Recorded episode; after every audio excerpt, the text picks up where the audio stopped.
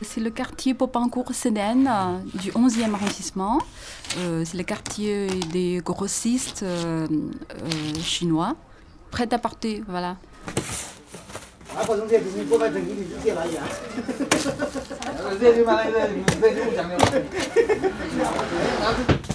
Il y a un peu beaucoup de Chinois, mais bon, je crois qu'il faut savoir partager en fait. Chaque quartier a ses défauts en fait, donc il faut essayer de voir le côté positif.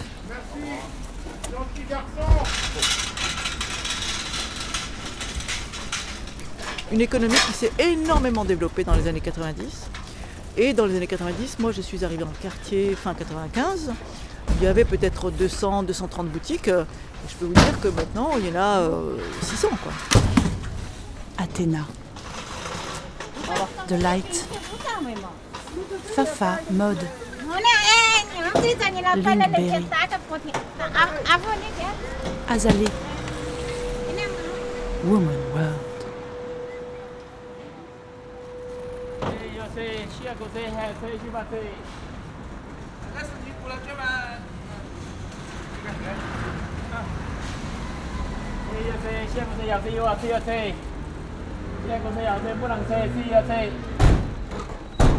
Il y avait deux boulangers, deux marchands de poissons, euh, deux bouchers, deux librairies, un marchand de vin, deux coiffeurs, un coiffeur pour hommes, un coiffeur pour dames. Qu'est-ce qu'il y avait encore Il faut que je me rappelle de tout ça, ça fait 50 ans. Et petit à petit, aujourd'hui, alors je n'ai pas besoin de vous expliquer, il n'y a plus que des magasins chinois. De ci, de là. Calypso Mode. Latino. Laurie Style. Attentif, Eh bien, qu'est-ce qu'ils ne nous ont pas demandé notre avis. hein. Ils achetaient à n'importe quel prix. Et ça s'est fait rapidement. Dès qu'il y en a eu 4 ou 5 tops, en un an, toute la rue a été envahie. piment rouge. Frime. Glossy. Léa et Luc. Abel. Sensation. Super belle.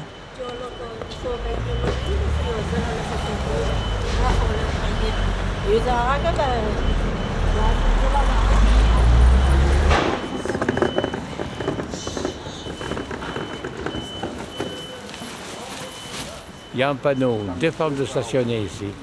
Tous les après-midi, il y a cette équipe de, Chinois. Ils sont en camion. Dès qu'il y en a un autre dans la rue qui vient prendre la, la place. Les flics sont passés, j'ai dit écoutez, moi je suis un ancien capitaine de gendarmerie, j'aimerais bien que vous puissiez respecter les panneaux. Oui, oui, c'est- ils font rien du tout. Moi je serais très heureux que ça redevienne comme dans le temps. Ah oui.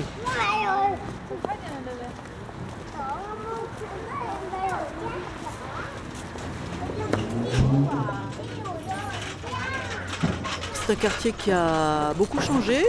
Il y avait quelques boutiques de, commerce de gros, euh, de linge de table, ce qu'on appelle linge de table, linge de maison, euh, qui étaient tenus par des juifs qui venaient de l'Empire ottoman avant-guerre, euh, dans les années 20, quoi, qui avaient ces commerces euh, de linge de table, commerce de gros. Mais c'était quelques-uns, c'était pas. Il n'y avait pas des centaines comme aujourd'hui, il y a des commerces de gros de, euh, tenus pour la plupart par des, par des commerçants chinois qui viennent de la région de- du Zhejiang, qu'on appelle les Wanzhou. Ah, le tampon Ouais. Doucement par doucement, les Chinois sont venus et ils ont commencé à casser les prix et, et les autres magasins, ils ont fermé. Il y a eu euh, comme un feu de paille ici et vite, ça s'est cassé la gueule. Je m'appelle euh, Marco, voilà, voilà. Le magasin, il s'appelle euh, Dis-moi.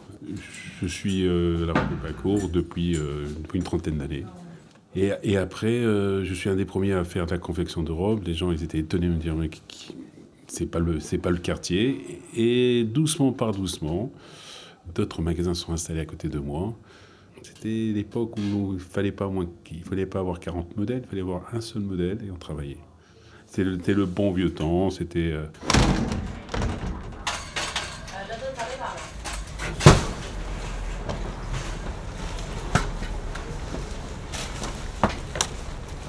Les commerçants euh, chinois ont commencé à travailler chez ces juifs-là, euh, à la coupe, à, je sais pas, à la livraison, je sais pas quoi. Et ils ont appris le métier et ils se sont installés eux-mêmes. Et progressivement, bah, ils ont racheté une boutique parce que les commerçants juifs eux-mêmes euh, ne pouvaient pas céder à leurs enfants ou voulaient partir ailleurs. Donc ils ont cédé. Et après, comme le- prêt-à-porter s'est bien porté, si je peux dire, eh ben, ils ont réussi à ramasser de l'argent parce que c'est des grands bosseurs aussi et à acheter des boutiques. À cette époque-là, les, fonds de commerce se vendaient à un tel prix qui était absolument gigantesque que franchement, il fallait être idiot pour ne pas, euh, pour ne pas accepter de vendre. Ben, Je m'appelle David Saada, je suis pharmacien euh, au 41 rue Popincourt, donc au cœur de la monoactivité. Moi, j'avais dit non depuis le début, depuis 1998 quand je m'étais installé. On est venu me voir de plus en plus souvent. Puis finalement, j'ai pris le contre-pied. Comme les Chinois ne comprennent pas le mot non. Alors j'ai fini par dire oui, mais à un prix tellement exorbitant que c'est eux qui ne pouvaient pas. Comme ça, j'ai été tranquille, plus personne m'a embêté. Enfin, c'était pas vraiment embêté. hein. Franchement, ils sont, ils sont venus très poliment me voir. Est-ce que machin. euh, il n'y avait pas de pression, il n'y avait pas non plus euh, de menaces, ni quoi que ce soit. Beaucoup de gens ont voulu faire courir ce bruit-là, ce qui est complètement fou.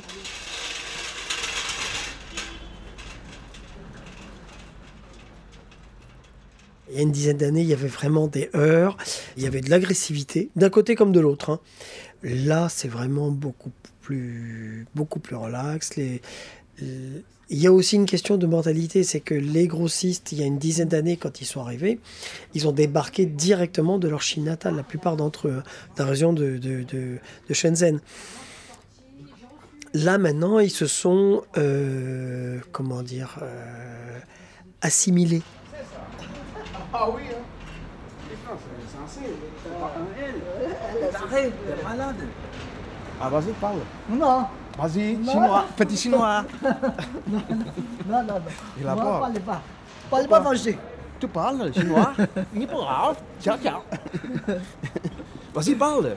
Ni pas hao, ni pas. Chinois. Ils ont peur. Allez, allez, travaille, travaille. Voilà, travaille, travaille, oui. Ça fait chauffer.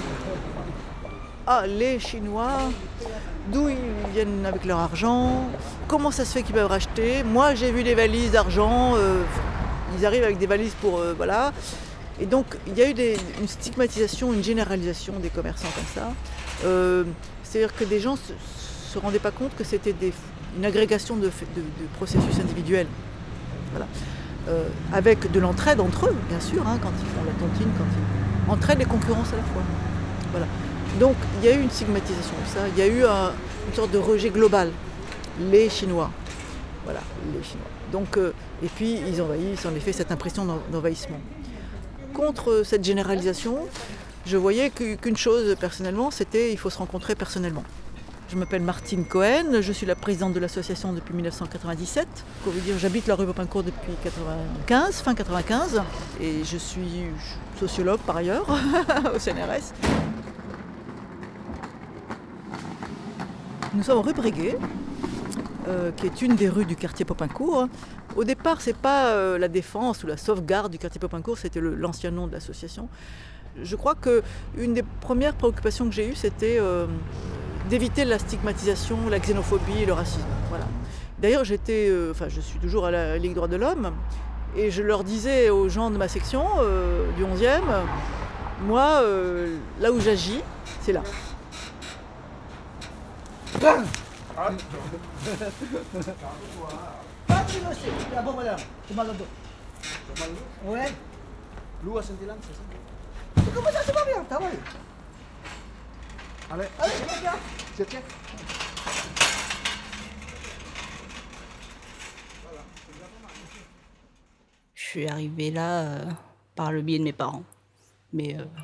Après, euh, c'est pas vraiment un choix, mais c'était mes parents qui étaient là, donc j'ai poursuivi l'activité.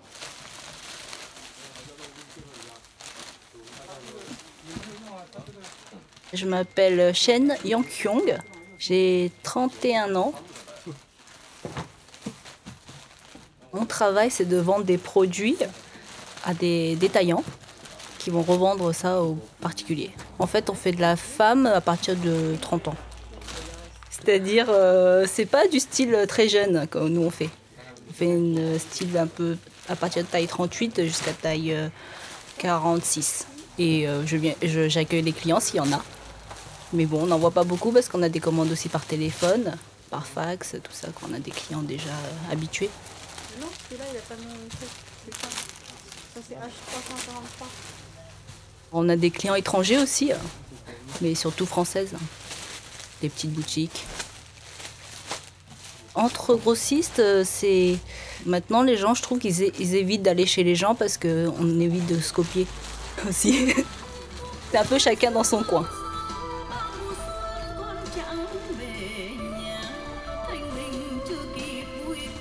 Comme il y a ici nombre de commerçants chinois dans le quartier, et puis euh, on essaye, enfin, je trouve euh, une euh, harmonie, c'est très important, ça veut dire les, les commerçants et les riverains, on peut, peut cohabiter, et puis j'espère on trouve une relation bien harmonisée.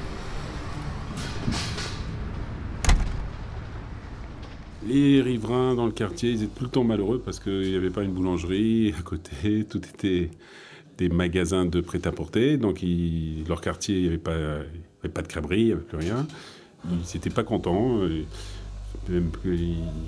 Et, maintenant, chaque magasin qui est libéré est repris par des trucs d'alimentation.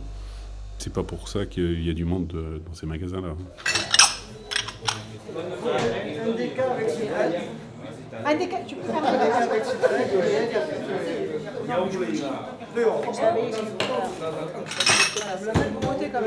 les, les, riverains, ils disent qu'ils veulent du commerce de proximité, parce que soi-disant les grossistes là, c'est pas du commerce de proximité, c'est vrai. Mais moi, je suis un commerçant de proximité, mais je les vois pas tellement.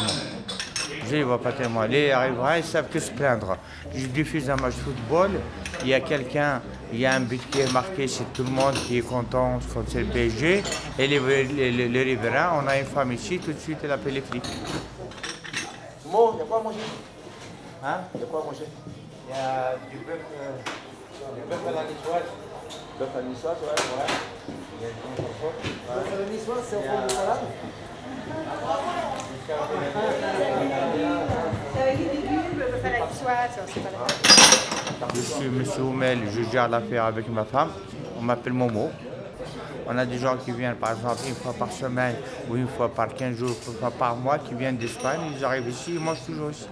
Quand ils travaillent bien, nous aussi on travaille. S'ils ne travaillent pas bien, nous aussi on ne travaille pas bien.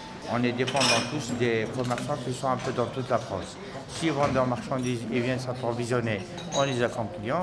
S'ils n'ont pas vendu, nous aussi on, paye les plus faciles.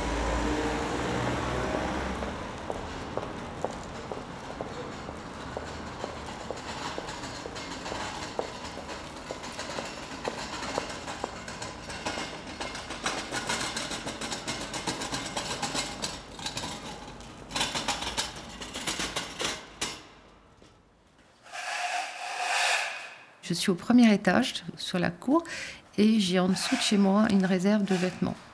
Et je fais du troc avec eux, je récupère les cintres qu'ils jettent pour les donner à Emmaüs.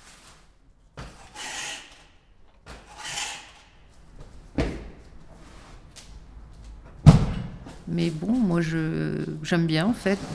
Je venais du, 15, du 15e euh, Bon Chic Bon Genre et puis en fait j'apprécie beaucoup maintenant le quartier.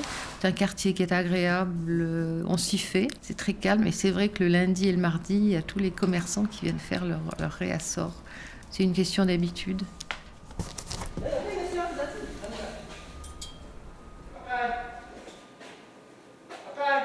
Les Chinois, ce qui est un peu, euh, c'est qu'ils sont maîtres quand ils sont sur le trottoir avec un diable, et des fois ils ont trop de marchandises sur le diable, eux ils sont plus petits, ils foncent, ils ne vous voient pas. Donc il faut leur laisser la place.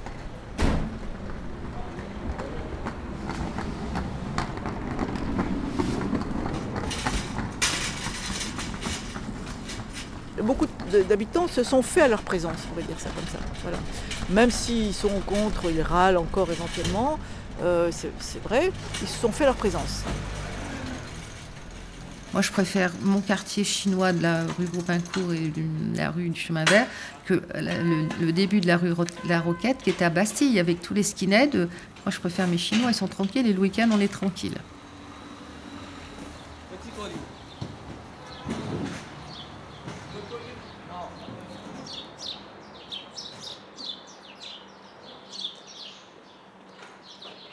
Il y a une dizaine d'années, par exemple, dans la rue Popincourt, c'était un embouteillage perpétuel. C'est-à-dire que nous, ça nous arrivait de, pendant une journée entière, de ne pas voir le trottoir opposé. Tellement il y avait d'embouteillage. Là, franchement, ça s'est euh, s'est vraiment beaucoup calmé. Le week-end, vous avez pu le constater, c'est un quartier qui est très calme, vu que tout- toutes les boutiques de gros sont fermées le week-end. Il n'y a pas de livraison, donc c'est extrêmement calme. Là, ça doit faire euh, un an, un an et demi que les, les grossistes ont une grosse baisse d'activité. Donc, il y a moins de circulation de ce fait-là aussi. Et la rue est devenue morte. Plus rien. Le quartier, il, est mort, il, est- il va mourir. Parce qu'il y a de moins en moins de clients. Il y a des jours vraiment, mais on voit, euh, on voit pas de clients. L'ambiance, euh, je dirais, c'est, euh, elle n'est pas très bonne. Parce que euh, y a- on sent bien qu'il y a une difficulté dans le commerce. Moi, je me donne encore deux ou trois ans. hein. Après, c'est fini ce quartier. Il y a beaucoup de magasins qui ferment et qui se déplacent, puis il y en a d'autres qui partent carrément à Aubervilliers. Et Aubervilliers, c'est l'avenir maintenant.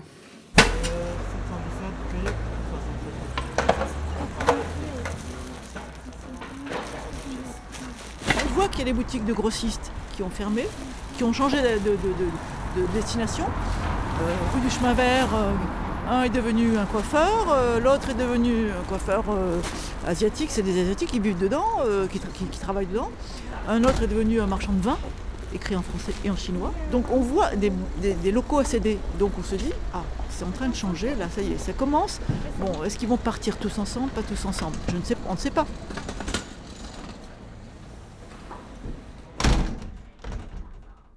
La rue Popincourt, l'avenir, ça va être euh, peut-être euh, euh, comme La Roquette, à côté de Bastille. Ça va être, être peut-être des magasins de détail après.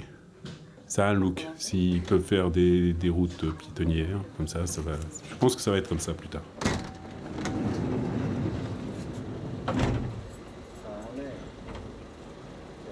Moi, j'ai connu ce quartier quand j'étais gamin, parce que mon oncle et ma tante vivaient rue de la Folie Méricourt. Je l'ai connu dans les années 70, ce quartier. Et déjà à l'époque, c'était un quartier de gros. Et Paris, c'est ça. Dans Paris, il y a toujours eu des grossistes. Alors si certaines personnes ont la volonté de transformer Paris en musée, mais grand bien leur face. Mais ça va tuer l'âme de Paris. Arte. Et ça, ça, ça, ça, ça me, ça me ferait mal au cœur. Radio. Si les gens ils veulent pas de ça, c'est pas grave. C'est pas de vivre à la campagne. Comme?